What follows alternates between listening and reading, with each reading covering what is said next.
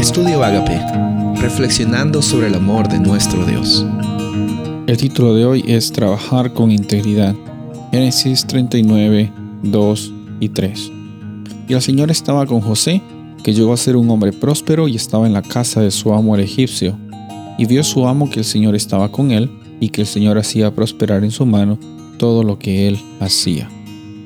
La vida de José es una vida increíble. Vemos que desde los 17 años, apareciendo él en Génesis, eh, eh, llegó a tener algún tipo de, de fricción con sus hermanos.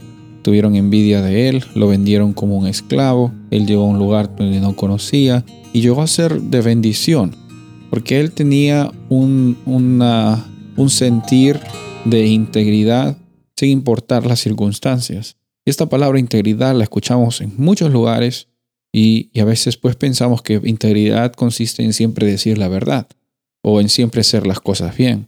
Bueno, en una manera superficial, sí, eh, ser veraz y, y también ser diligente son formas de expresar integridad. Pero desde el punto más básico, el punto más esencial, integridad, esa palabra integridad, involucra integrar o juntar todas las áreas, todas las esquinas, todo digamos, todos los pedazos o, todas las piezas de nuestra vida, integrarlas y mostrarlas hacia el mundo. Muchas personas esconden algunas piezas de su vida, algunas áreas de su vida pensando por vergüenza, por miedo, por tratar de mostrarse mejor de lo que realmente están viviendo. Pero la integridad consiste en mostrarse así como somos hacia todas las personas e incluso también cuando las personas no nos están viendo.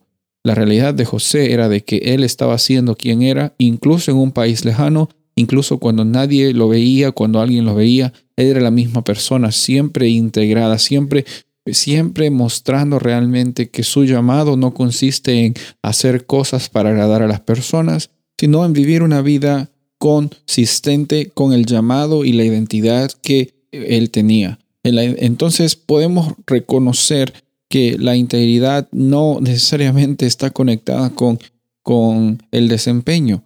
Si bien es cierto, va a haber una consistencia eh, entre una persona que se integra, una persona que es trabajadora, una persona que es veraz, va a haber una consistencia, pero en el punto más principal, la experiencia de una persona íntegra no es necesariamente una experiencia que le vaya siempre bien, pero como vemos la Biblia dice muchas veces, Dios siempre trabaja de formas para que las personas que están viviendo en integridad tengan oportunidades para bien, para que el nombre de Dios sea conocido, sin importar lo malo, las injusticias, las traiciones, los ataques, las heridas que las personas puedan recibir, si están caminando en integridad y, y con la experiencia que Dios está proveyéndoles para el presente, esa experiencia llega a ser para bien, para bendición de esas personas y las personas alrededor también. Soy el pastor Rubén Casabona y deseo que tengas un día bendecido.